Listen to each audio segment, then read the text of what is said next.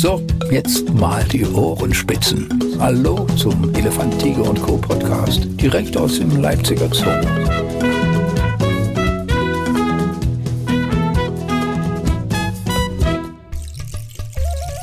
Elefant, Tiger und Co., der Podcast. Die Neugier kennt keine Grenzen. Und ähm, wir sind heute hier wieder im Gondwanaland und könnten eigentlich überall sein, weil viele da draußen werden sich fragen, wie sind wir denn an dem Mann bisher vorbeigekommen? Äh, Gerade wenn man Elefant, Tiger und Co. regelmäßig sieht, ist Christian Patzer eigentlich wirklich oft dabei. Christian, sehr herzlich willkommen. Schön, dass du heute hier mir Rede und Antwort stehst. Ja, gerne. Christian, bist du einer, der sich auch gerne vor der Kamera oder vor dem Mikrofon zeigt? Oder du wirkst, äh, ist jetzt nur mein persönlicher Eindruck, so als wie, da musste ich mich erst reinfinden.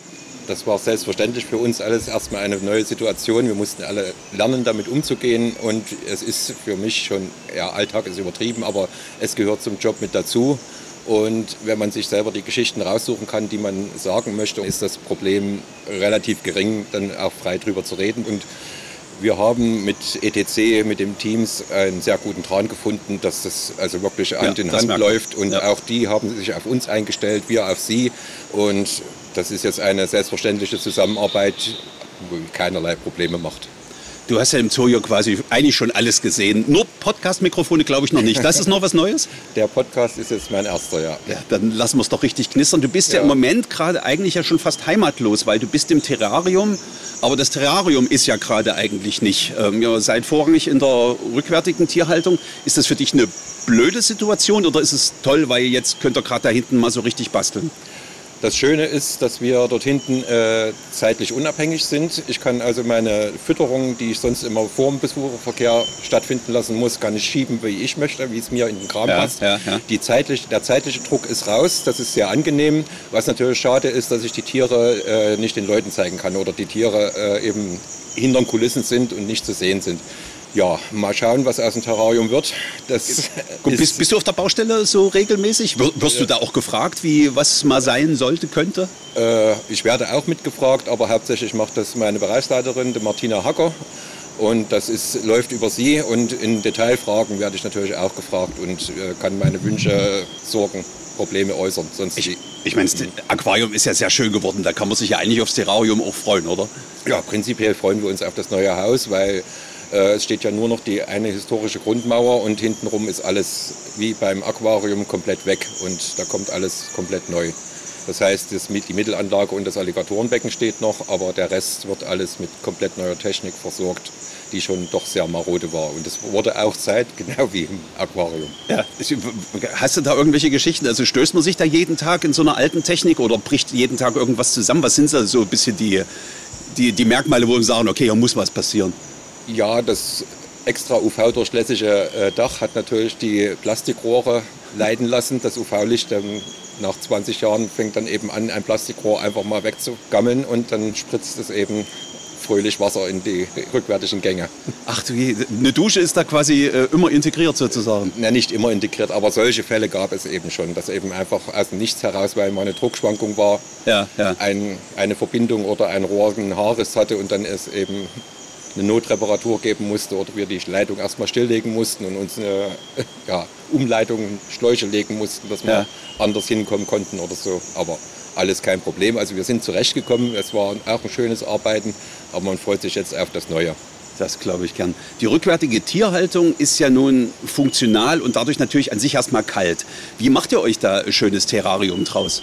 Ja, Oder haben, habt ihr es euch schon gemacht? Wir haben zum Beispiel viele von unseren Pflanzen auch in die Gehege gestellt, die wir dort oben haben, haben das also schön bepflanzt und äh, haben ein angenehmes Klima geschaffen und jetzt haben sich sogar nach einem Jahr auch die Hausgeckos, die wir frei im Terrarium laufen lassen hatten, haben wir ein, ein paar mit hochgenommen und selbst die haben sich jetzt etabliert und fühlen sich dort wohl.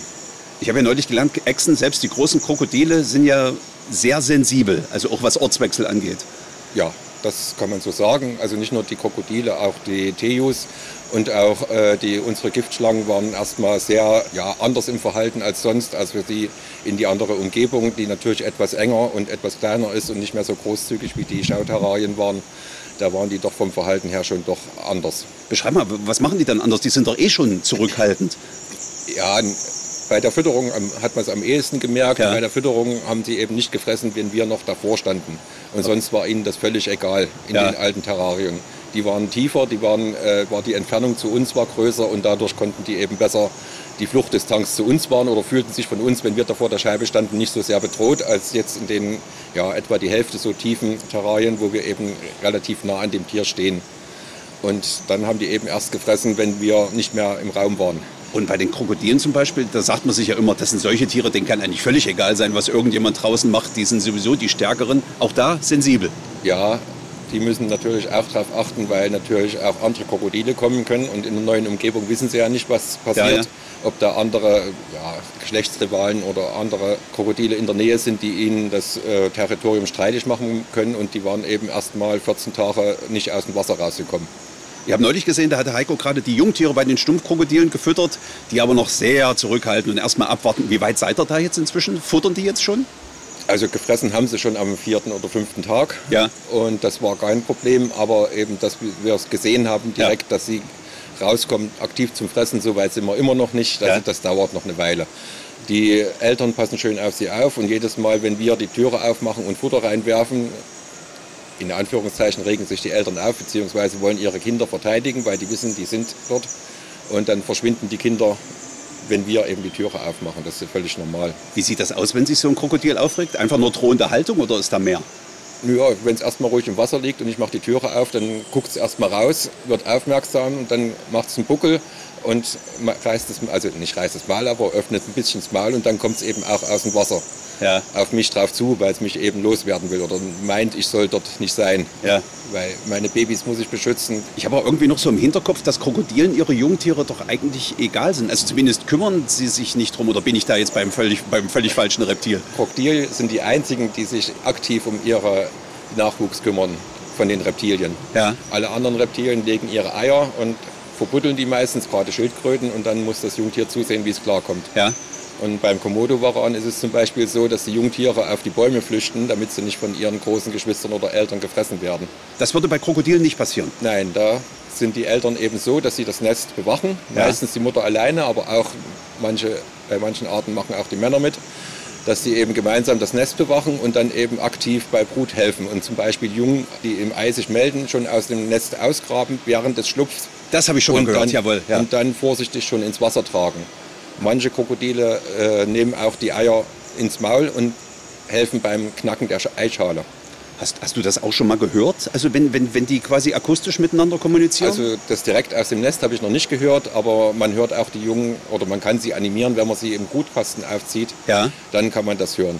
was, was ist das für ein Ton? Das ist so ein kleines Quäken, so ein hilfloses, ja. Das hört man dann aber nicht mehr, wenn sie, äh, wenn, wenn, wenn sie draußen sind. Oder ist das immer noch eins, mit dem sie später rufen? Wir hatten mal Kaimane im Brutkasten aufgezogen und hatten sie dann zum Quäken gebracht, indem wir sie gegriffen hatten und in der Hand gehalten haben und hatten dann nach zwei Monaten die Elterntiere immer noch darauf reagiert, Ja. auf das Quäken der Jungtiere. Bei deinem Kollegen Heiko Schäfer ist es ja, glaube ich, so, dass der von Anfang an schon immer Ter Terrari, oh, wie nennt man, Aqu- Aqu- Aquarianer war und auf Ja. jeden Fall auch mit Terroristik viel zu tun hatte. Ja. Du bist ja nicht von Anfang an dort gewesen und ich bediene jetzt mal das Klischee, dass gerade Krokodile oder Reptilien ja Tiere sind, in die man sich nicht sofort verliebt. Äh, musstest du das für dich so ein bisschen erst lernen? Ich habe, ich sag mal, böse als normaler Tierpfleger hier angefangen. Ja. Ich hatte jetzt mein 40-jähriges Dienstjubiläum. Gratuliere. Und, danke. Und war 20 Jahre lang oder knapp 20 Jahre in der Bärenburg oder beziehungsweise in der Lippenbärenanlage, hauptsächlich mit den Bären beschäftigt. Dann bin ich ins Gondwanaland und vor fünf Jahren bin ich dann ins Terrarium. So. Und von der Terrarienpflege unterscheidet sich die andere Tierpflege extrem, Ja. weil in der normalen Tierpflege hat man eine tägliche Routine, die sich nur jahreszeitlich ein bisschen ändert. Die Bären kommen dann im Herbst irgendwann in die Mutterstube und im Frühjahr kommen sie wieder raus und Ja. haben dann Jungtiere im besten Fall. Und beim Terrarium hat man einen wöchentlichen bzw. einen 14-tägigen Rhythmus. Die Schlangen werden alle 14 Tage gefüttert. Die Fischfresser bei uns, die großen Krokodile und großen Sch- Wasserschildkröten, füttern wir nur einmal die Woche. Das sind so völlig andere Abläufe, an die man sich erst gewöhnen muss.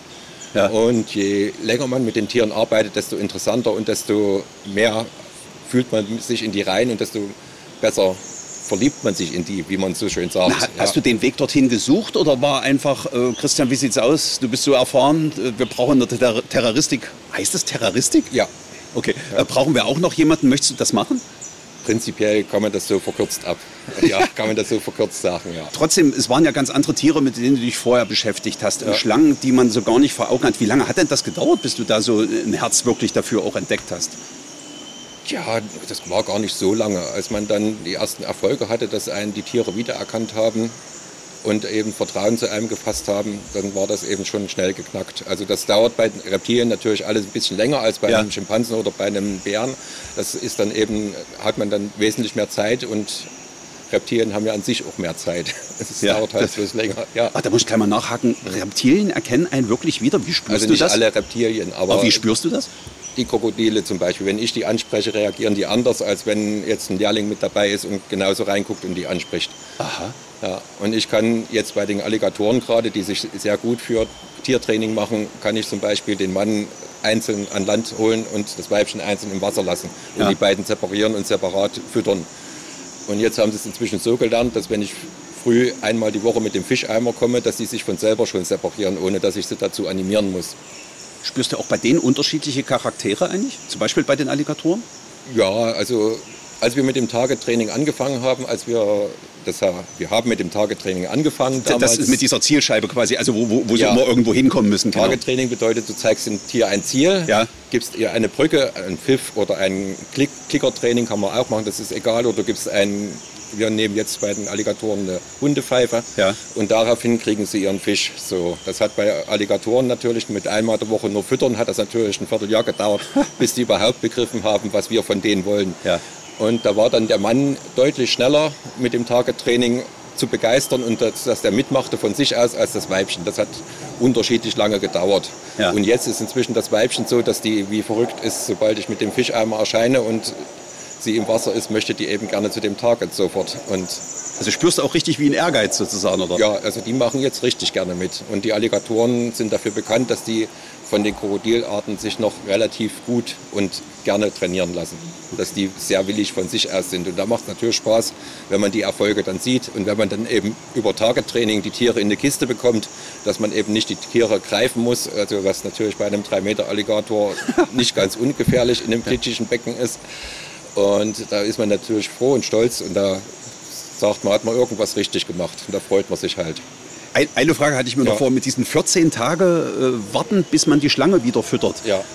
Wie, habt ihr da einen großen Plan, weil nicht jeder immer da ist, das Tier ist da dran, das Tier ist da dran. Also das muss dann wirklich sehr akribisch auch geführt werden. Nicht, ja. dass irgendwer noch mal drei Wochen warten muss. Ja. Also wir haben einen, keinen großen Plan, wir haben eine DIN A4-Seite mit einer Excel-Tabelle, ja. wo wir dann eben die einzelnen Tiere, die eben wöchentlich oder eben nicht so regelmäßig gefüttert werden, eintragen. Und dann kann dann eben jeder nachgucken, wann sind denn die das letzte Mal gefüttert worden. Oh, sie sind ja diese Woche schon dran. Ach nee, die waren ja vorige Woche schon dran. Das kann man dann ganz schnell mit nachblättern und das haben wir vor Ort liegen, solche Listen. Und da ist das ganz einfach. Spürt ihr ein anderes Verhalten, zum Beispiel bei der Schlange, wenn sie jetzt gerade gefressen hat, beziehungsweise wenn es nur noch zwei Tage ist, ist bis zur nächsten Förderung? Ist die dann schon ein bisschen unruhig unterwegs? Also man merkt in der zweiten Woche dann, dass die äh, deutlich aktiver werden, meistens. Also nicht immer, wenn sie in der Häutung sind zum Beispiel, dann fällt das auch schon wieder weit hinten runter, das ja. Fressen, weil viele Schlangen in der Häutung nicht gut oder ungern nur fressen, weil sie ja wenig sehen durch die Haut über dem Auge. Die wird ja mitgehäutet und die wird ja dann milchig weiß, deshalb sieht die dann schlecht bis gar nicht. Okay, ja. Und deswegen fressen oder sind dann viele Schlangen in der Häutung eben sehr schüchtern und fressen nicht. Es gibt auch welche, die fressen auch während der Häutung, die orientieren sich dann nur nach dem Geruch das ist eben unterschiedlich. Aber viele sind eben nach den 14 Tagen oder in der zweiten Woche mehr, vermehrt unterwegs. Und wenn man dann eben ja, sieben Tage die Woche da ist oder fünf Tage die Woche, dann fällt einem das dann schon auf und dann sagt, guckt man mal nach, okay, ja, sind wieder dran mit Füttern. Oder man hat sowieso auf dem Plan und stellt fest, ja, die wissen auch Bescheid, ist wieder dran es klingt für mich fast wie, als wäre es ein anderer Beruf. Also wenn ich jetzt äh, weiß, du hast vorher Bären gepflegt, natürlich ja. sind das auch gefährliche Tiere, ja. aber das sind ja ganz andere Voraussetzungen jetzt wieder bei den Reptilien. Hast du da vorher quasi, ich sag mal, ein Bibliotheksstudium gemacht oder einfach ein längeres Praktikum, um da reinzufinden? Äh, ich bin eigentlich ja nicht ins kalte Wasser geschmissen worden. Ich war äh, für drei Monate eine Krankheits- und Urlaubsvertretung ja. Zwischendurch schon einmal, bevor ich dann fest ins Terrarium gekommen bin. Und das hat mir eigentlich gefallen. Ich durfte nicht an die äh, Gefahrtiere ran. Also Giftschlangen haben dann die erfahrenen Pfleger, die den Giftschlangenschein auch gemacht haben. Äh, durften, durfte ich nicht mit dran, aber den Rest konnte ich alles mit betreuen und unter Anleitung und, und mit Fragen. Man muss eben viel die Kollegen fragen, wenn man sich nicht sicher ist und dann kriegt man auch Tipps und da wurde einem sehr gut geholfen. Und da habe ich dann eben so Learning by Doing gemacht und den Gefahrtierschein habe ich dann in der Reptilienauffangstation in München gemacht. Ist es wichtig, dass man dafür so weit weggeht? Es ist nicht wichtig, dass man dafür weit weggeht, aber in München, das ist einer der besten Kurse, die hier in Deutschland angeboten werden. Und das war dir wichtig, dass du da auch, ja klar, ich meine, ja, geht ja um die, einiges, ja. Die Kollegen haben das, den auch schon gemacht, also ja. die jetzt den Reptilienschein bei, also den Gefahrtierschein bei uns haben und die waren begeistert, A von der Art und Weise und B auch von der, äh, dass man dort wirklich mit echten Giftschlangen dann eben umgehen kann am dritten Tag. Dass man das eben innerhalb von drei Tagen lernt und am dritten Tag braucht eben eine Cobra vor einem und man sitzt mit der Kaffeetasse völlig entspannt da.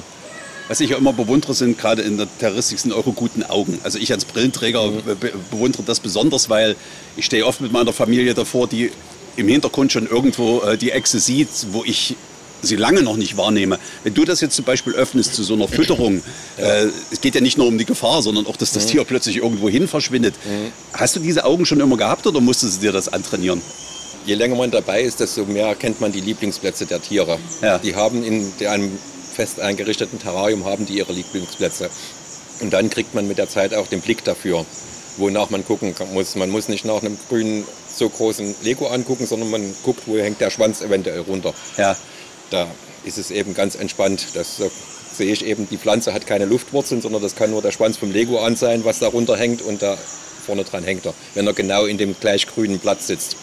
Und jetzt in der rückwärtigen Tierhaltung musstest du das quasi diese Lieblingsplätze immer wieder neu entdecken oder ist das da ein bisschen übersichtlicher? Ja, na, wir haben versucht, so dicht zu bepflanzen wie möglich. Ja. Und gerade bei den Chamäleons äh, war es eben so, dass wir eben auch manchmal früh auf der ersten Runde kein, also kein Tier gesehen haben, dann auf der zweiten Runde erst beide Tiere und dann erst nach dem Mittag alle drei Tiere gefunden haben. Also ja. das, das kann schon passieren. Und gerade Chamäleons, wenn die still sitzen bleiben, trotz dass sie stellenweise richtig bunt sind, sieht man sie nicht oder man übersieht sie. Ja. Aber Geduld ist ja eh bei Reptilien absolut gefragt. Ja. Füttert ihr denn äh, direkt, also mit einer Pinzette oder, oder legt ihr es einfach rein, dass es dann quasi egal ist, wann sie sich das holen? Bei den Chamäleons haben wir es so gemacht, dass wir die alle drei Tiere individuell mit der Pinzette aus, aus, aus der Pinzette gefüttert haben und da machte sich das eben gut und die waren das gewohnt und da hatte man eben einen Überblick, wer wie gut oder wie schlecht gefressen hatte. Ach, und dafür ist das wichtig, ja. ja. Und das haben wir dann auch aufgeschrieben, da haben wir eben gesagt, das helle Weibchen, das dunkle Weibchen, der Mann und da wurde eben in der Reihenfolge die Anzahl der Insekten, also meistens waren es Heuschrecken, aufgeschrieben und da hat man eben gesehen, oh, das Weibchen hat jetzt dreimal Fütterung hintereinander nicht gefressen. Da müssen wir mal irgendwie genauer hingucken und dafür sind eben solche Listen, gerade wie mit den Schlangen, auch für die kleineren Tiere, die eben öfter gefüttert werden, eben auch gut.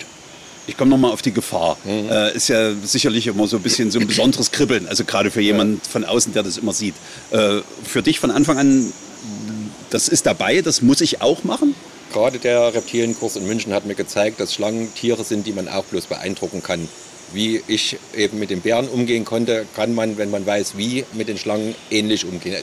Sie sind natürlich nicht so vertraut, die erkennen keine Leute, aber wie ich sie beeindrucken kann, dass sie mich eben nicht angreifen oder dass, dass ich eben sehe, dass sie mich angreifen wollen, beziehungsweise dass die Schlange prinzipiell mich nicht fressen will, sondern nur im Verteidigungsfall oder ja. im Beutetierzugriff, weil meine Hand nach Maus riecht, zubeißen will und Gift verspritzt deswegen. Also Gift mit abgibt. Und im Verteidigungsfall meistens versucht die Schlange irgendwo von mir wegzukommen und eine dunkle Ecke zu suchen. So, und das hat man eben den nicht unaufmerksamen, aber entspannteren Umgang mit diesen Gefahrtieren, jetzt gerade Giftschlangen, hat man in München sehr gut vermittelt bekommen. Und bei man, Krokodilen? Krokodil, ja, das ist Learning by Doing. Man guckt sich äh, in anderen Zoos an, wie die mit ihrem Target-Training zurechtkommen.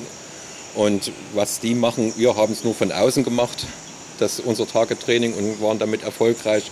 In Hamburg gehen sie zum Beispiel ihren Nilkrokodilen auf die Anlage und machen das vom Land aus, dass sie eben das Target zeigen und die Krokodile dort stationieren und dann füttern.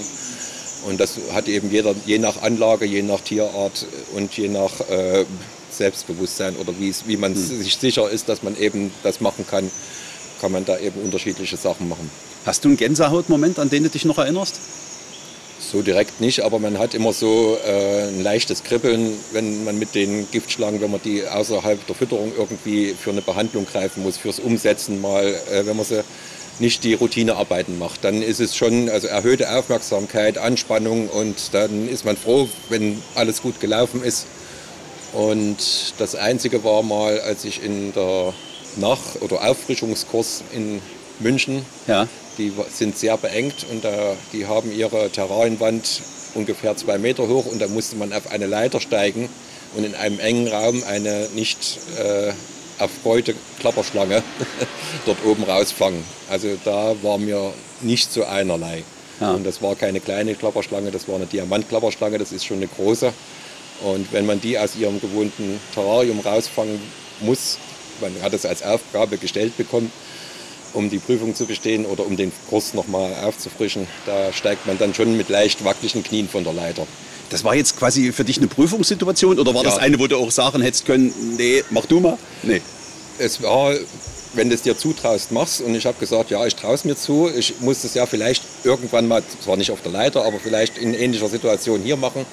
Und deswegen habe ich jetzt gesagt, ich mache das mal, das mal, um die Situation kennenzulernen, damit ich bei einer richtigen Gefahrensituation eben nicht den Bammel kriege und Angst kriege und das nicht machen kann. Ja, ja, ja. Sondern es war ja leichte Prüfungssituation. Ich hätte auch sagen können, nee, traue ich mir nicht zu, ich bin dazu unsicher.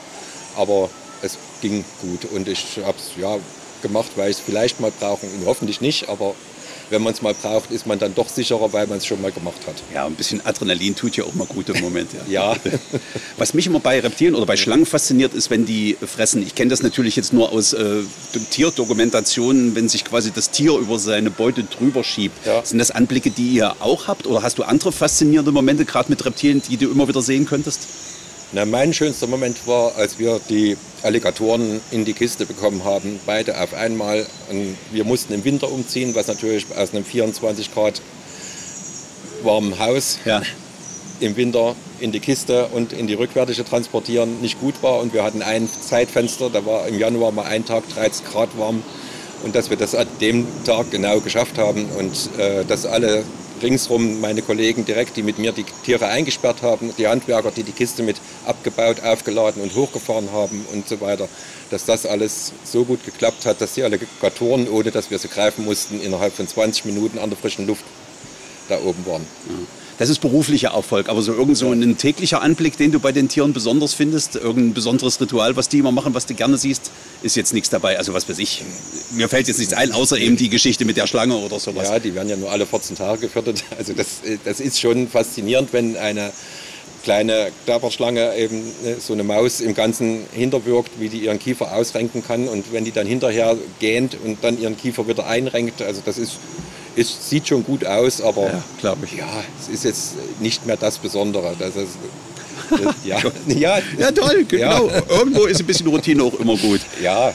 Und jetzt müssen wir natürlich unbedingt auf die Bärenburg klettern. Also Christian, ja. ich meine, wenn ich mal jemanden hier habe, der noch von der Bärenburg erzählen hat, der Zoo ist wunderschön, ich finde den klasse, aber die Bären vermisse ich schon, weil das irgendwie so besondere Tiere, also einerseits Gefahr, andererseits knuffig. Ja. Äh, ich finde, es gibt kein anderes Tier, das das so gut mit verbindet. Hast ja. du die Zeit dort geliebt? Ja, es war wahnsinnig schön dort. Ich hatte zehn Jahre mit Bruno Schneider, unserem ehemaligen Bärenpfleger, der dort auch schon ewig mit den Bären gearbeitet hat, konnte ich zehn Jahre von ihm lernen. Und das war eine sehr schöne Zeit.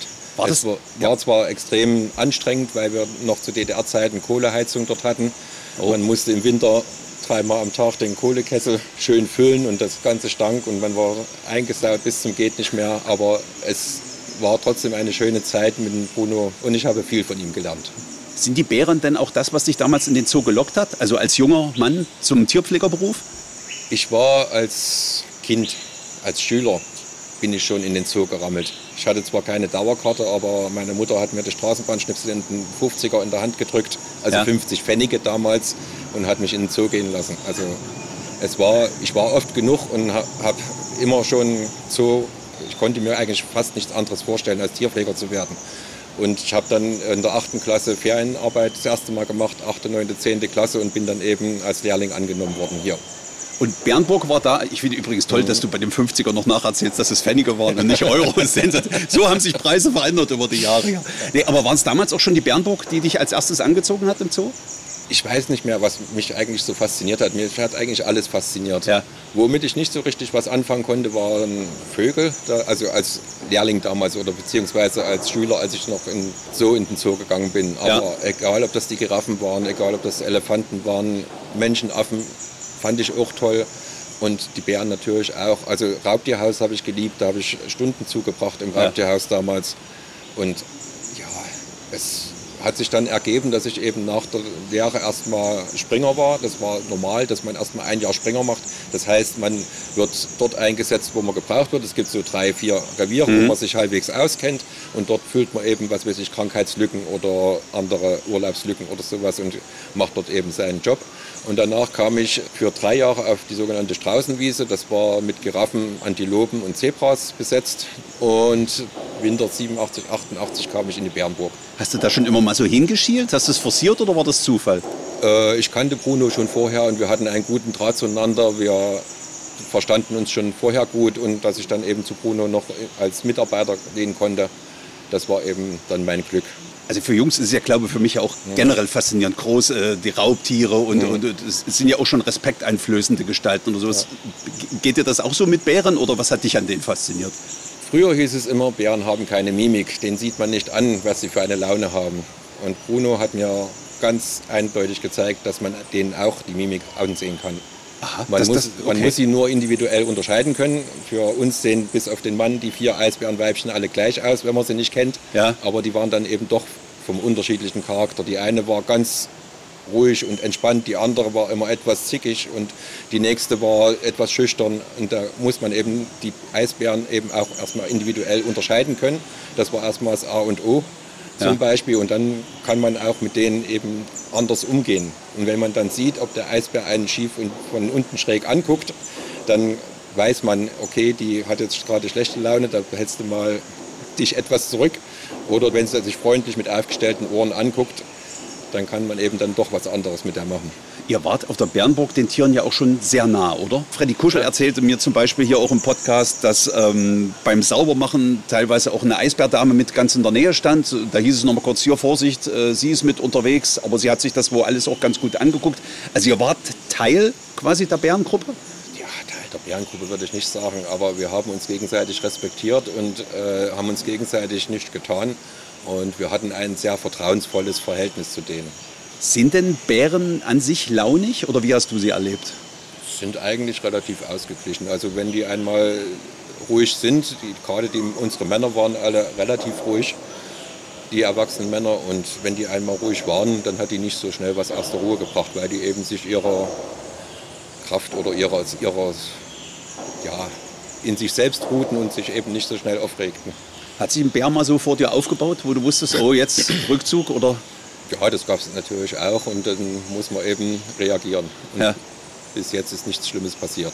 Wie hast du selbst die Bernburg wahrgenommen? Du hast schon gesagt, es war ein schönes Arbeiten, aber jetzt ist er ja dann äh, doch eben nicht mehr zeitgemäß gewesen. Wie hast, wie, wie hast du den Arbeitsplatz so wahrgenommen?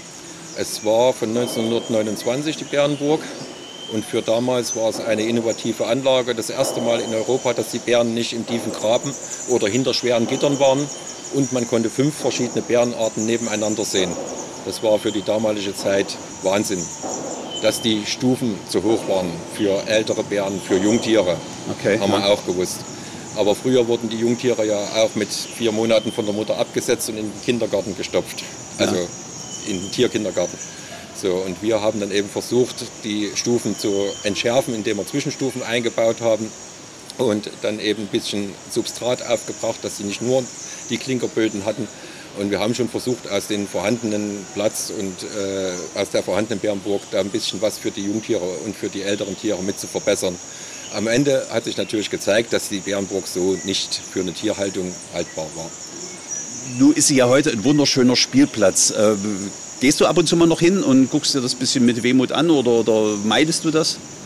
Weder noch, ich sehe es und ja, freue mich, dass die Kinder da spielen können. Und die Ausstellung unten ist auch gut gelungen und kann man schon mal so lassen. Okay. Also du bist jetzt keiner, der das vor sich herträgt und sagt, ah, früher, hier. Nee, das sowieso nicht. Früher war mehr Lametta. genau das. Äh, nun haben Sie ja immerhin die Lippenbären noch geschafft, hier zu bleiben. Hast Ja. du, hast du diese, dies- diesen kleinen Übergang dann noch mitgenommen oder hast du mit denen nichts mehr zu tun? Ich war bis 2011 noch bei den Lippenbären und bin dann nach. Also ich habe die Lippenbärenanlage noch mit entworfen und mit den Architekten noch drüber äh, gestritten, nicht gestritten, aber äh, Ja, ja. mich mit den Architekten auseinandergesetzt und wir haben dann eben gemeinsam die Lösung gefunden, wie wir sie jetzt haben und da habe ich den eigenen Umzug noch, habe die ersten Jungtiere dort mit, noch mit aufgezogen und so weiter. Also das war, Lippenbären habe ich auch noch sehr lange in der neuen Anlage gearbeitet. Welche Bärenart war dir denn jetzt so am liebsten? Ich meine, natürlich sagt jeder, den ich draußen frage, als erstes die Eisbären, weil sie natürlich durch ihre Farbe schon faszinieren. Hast du irgendeine Art ganz besonders in dein Herz geschlossen? Am Anfang waren es für mich auch die Eisbären, weil das eben faszinierende Tiere sind und weil die so viele Besonderheiten haben als Bär. Und dann am Ende, äh, als klar war, dass wir die Eisbären nicht mehr länger halten, habe ich dann mein Herz an die Lippenbären gehangen. Und Ja. Gott sei Dank haben wir die Lippenbären wieder mit übernommen. Und äh, das Schöne ist, dass wir die Lippenbären äh, in Europa äh, am meisten dann gezüchtet haben. Und noch in der Bärenburg hat es angefangen, dass wir regelmäßig gezüchtet haben, dass sich dann Gott sei Dank auch in der neuen Anlage fortgesetzt hat. Dass sie sich dort so wohl gefühlt haben, dass sie eben auch züchten und auch in der zweiten Generation sogar. Die Lippenbären waren dann schon ja, was Besonderes, weil die eben auch in Europa nicht so oft gehalten werden. Die sind schon toll. Nun komme ich nochmal aufs Vermissen zurück, ähm, weil wenn man sowas so lange gepflegt hat und Lippenbären sind noch da, aber eigentlich sind Bären ja gar nicht mehr da. Hast du da irgendwo noch eine Sehnsucht, die in anderen Zoos immer mal zu besuchen? Äh, es war lustig, als wir in Washington waren vor, zwei, nee, vor drei Jahren, ist dort ein Enkel von uns gerade neu angekommen. Ein Lippenbären-Enkel. Also unsere Oma hier, Ja. der Enkel von ihr, ist jetzt in Washington und den konnte ich dort besuchen. Hast du den zielgerichtet besucht oder war das jetzt purer Zufall, dass du das mitbekommen hast? Wir hatten über Beziehungen eine kleine, ich sag mal, VIP-Führung bekommen vom Vizedirektor. Ja. Und der Vizedirektor hat gewusst, dass ich mit Lippenbären jahrelang gearbeitet habe und hat mir dann den Zugang zur rückwärtigen Haltung ermöglicht. Ah, okay, ja. Und da konnten wir dann mit der Pflegerin von dort sprechen und die sagte, dass seine Eltern in Rheine sitzen und in Rheine sitzen Kinder von uns. Also da hast du den Schluss dann gezogen Ja, sozusagen. In dem Moment ich- hast du es noch gar nicht gewusst. Ja, und da konnte ich ja dann sagen, dass ich seine, seinen Vater oder nee, seine Mutter habe ich aufgezogen. Sie Sind- ist bei uns in Leipzig groß geworden. Ja. Sind denn Bären in anderen Zoos deine erste Anlaufstation? Nein, der Zoo allgemein. Also wenn ich in anderen Zoos unterwegs bin, dann gucke ich mir den gesamten Zoo an. Ja. Und inzwischen gehe ich auch etwas offeneren Auges durch die Terrarien- und Aquarienabteilung, weil man natürlich mehr damit umgeht. Früher bin ich da einfach nur so, ja, schön hübsch durchgegangen. Jetzt äh, sieht man das mit anderen Augen, weil man den tieferen Einblick gekriegt hat. Und das ist eigentlich das alles. Aber ich gucke mir prinzipiell, wenn ich im Urlaub bin, andere Zoos komplett an. Möglichst. Ach so, bist du. Also das Ja. äh, auch aus privatem Interesse oder sowas Ja. einfach. Ja. Das immer. Also in einen Urlaub ohne Zoo fand bisher erst zweimal statt. Und den hast du nicht genossen, nee, weil's ja wahrscheinlich.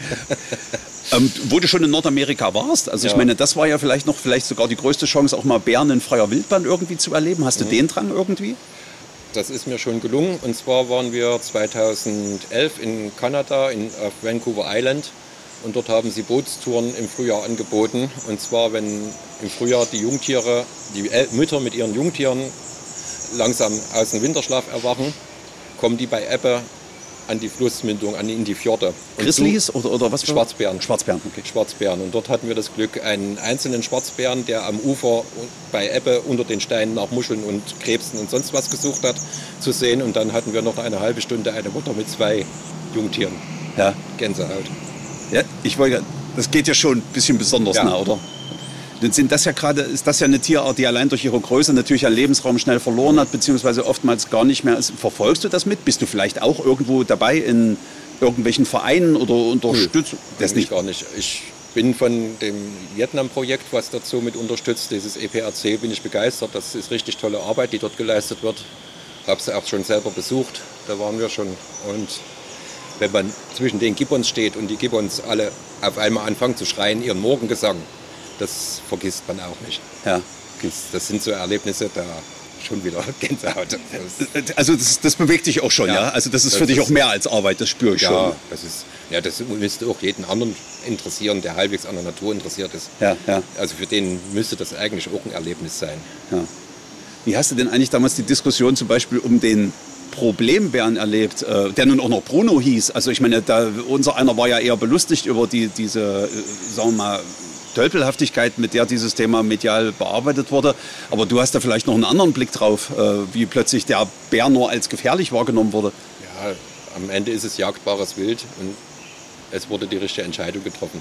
Die Jäger, die ihn- ihn bei sich im Revier hatten, die wussten genau, wo der war. Ja. Denn er war ja nach der Freigabe sofort, hatte einer die Trophäe.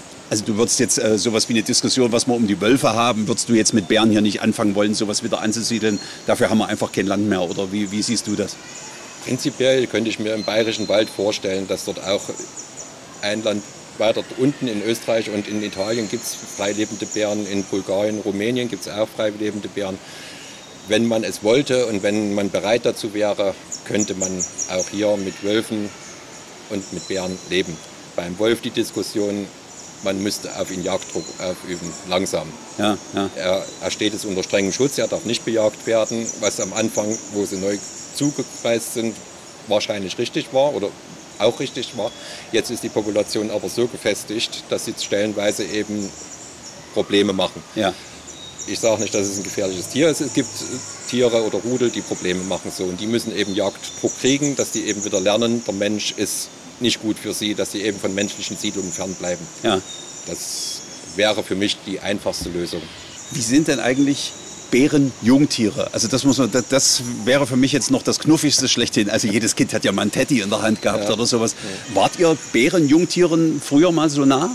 Ja, wir hatten das Glück, dass wir äh, eine Bärin hatten, die war bei uns so vertraut, dass die am zweiten Tag, nachdem sie geworfen hat, rauskam aus ihrer Wurfkiste in den Nachbarkäfig ging und wir konnten sie abschiebern und konnten gleich am ersten oder beziehungsweise am zweiten Tag an die Jungtiere ran.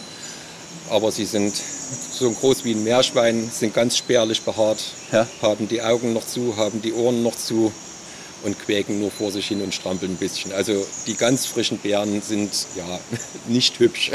Haben nichts von Teddys Wir haben sozusagen. nichts von Teddys, ja. Und wie, sind die, wie sind die dann so später drauf? Entschuldige bitte, ich habe noch nie ein kleines Bärenjungtier jetzt wirklich gesehen oder so. Was sind das dann Ja. auch so kleine Rüpel, wie die anderen auch immer äh, bei Jungtieren sind? Oder? Ja, na, selbstverständlich. Also sind halt frech. Wir hatten dann Jungtiere, die passten durchs Gitter, Brillenbären, Jungtiere in der Bärenburg. Die passten eben durchs Gitter, die sind dann eben im Gang rumgerast und haben sich von uns füttern lassen und so weiter und waren recht vertraut mit uns. Ja. Und wenn Fremde kamen, waren die sofort blub wieder im Käfig drin bei Mutti. Und Mutti hat es Gott sei Dank wenig bis gar nicht interessiert, dass wir mit den Jungtieren uns beschäftigt haben auf dem Gang. Das war also auch eine hübsche Zeit. Du hast jetzt schon 40 Jahre Berufsjubiläum erlebt. Bist Ja. du jetzt in der Terroristik jetzt äh, an dem Punkt angekommen, wo du sagst, okay, das kann ich ja bis zum Schluss durchziehen? Oder hast du noch mal irgendwie ein Auge geworfen auf irgendeine besondere Tierart? Terroristik ist körperlich nicht so herausfordernd. Man arbeitet zwar im relativ warmen und man gerät schnell ins Schwitzen, aber es ist jetzt nicht mehr, dass man schubkarrenweise eine Scheiße irgendwie durch die, Karre, durch die Gegend fahren, karren muss. Ja. Das ist eben das Entspannte und deswegen kann ich mir vorstellen, dass man das eben bis zur Rente aushalten kann. Woran merkt ihr eigentlich, dass irgendeinem Reptil zum Beispiel sein Terrarium jetzt nicht gefällt oder dass es sich dort nicht wohlfühlt? Für sowas habt ihr auch ein Auge, ja? Also, Ja, das sollte man haben. Sollte man haben. ja, Das ist, Entschuldige bitte, die, diese Also, Laienfrage oder sowas, ja. aber äh, ja, ich, ich würde es glaube ich nicht erkennen. Ich glaube, es Ja. gibt da glaube ich sogar, war es eine Agame oder eine Echse? Eine Agame ist eine Echse, oder? Ja. Ja, ich äh, disqualifiziere mich gerade total. Die äh, dann auch in ihrer Schwangerschaft sich, glaube ich, verfärbt oder in ihrer Trächtigkeit.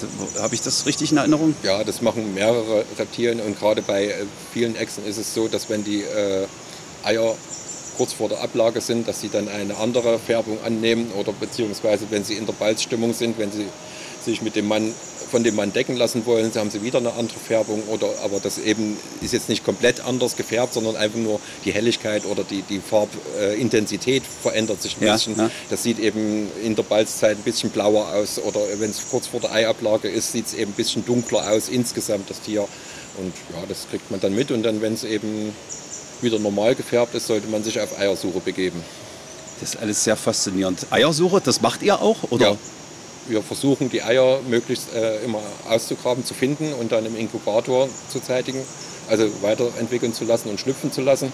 Warum? Weil sie es selber nicht schaffen würden? Oder? Äh, viele würden auch in unseren Terrarien schlüpfen, aber da sind eben dadurch, dass wir oft Gemeinschaftshaltungen haben und auch die Elterntiere eben nicht wie Krokodile sich um ihren Nachwuchs kümmern, sind dann eben die Jungtiere auch schnell Futter.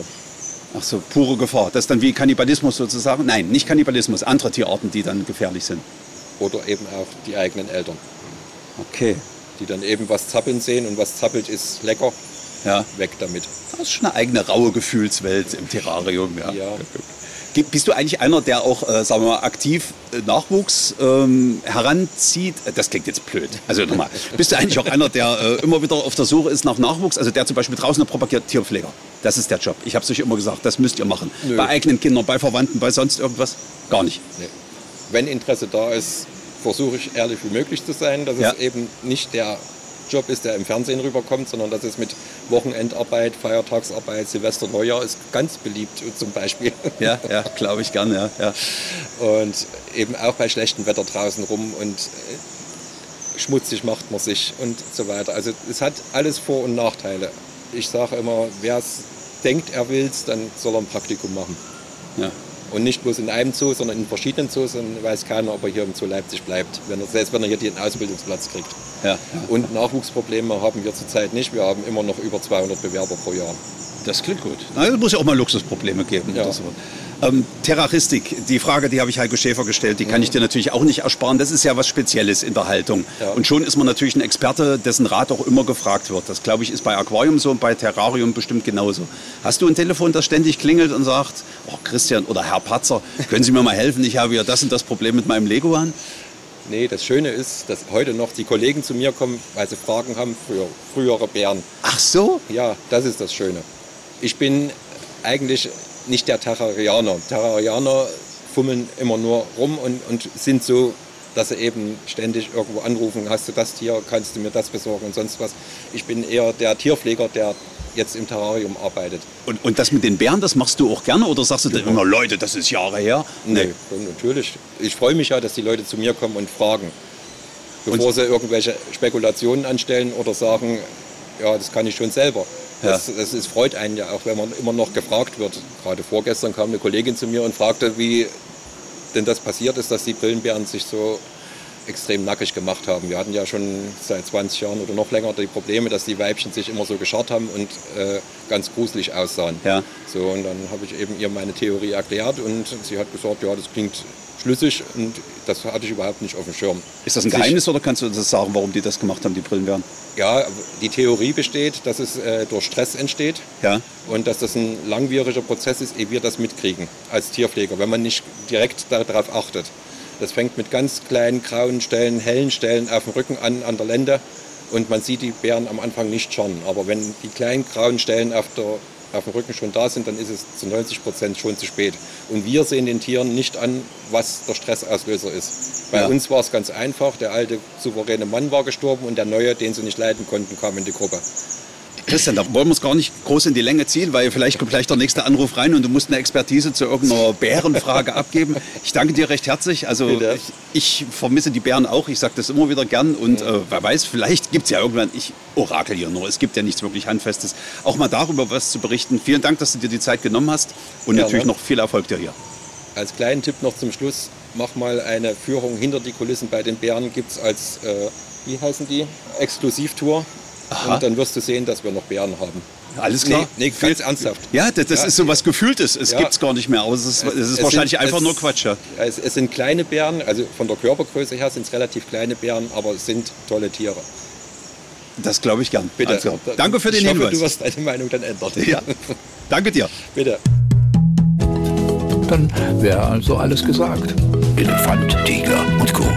Ein Podcast von Elefant, Tiger und Co. MDR Sachsen.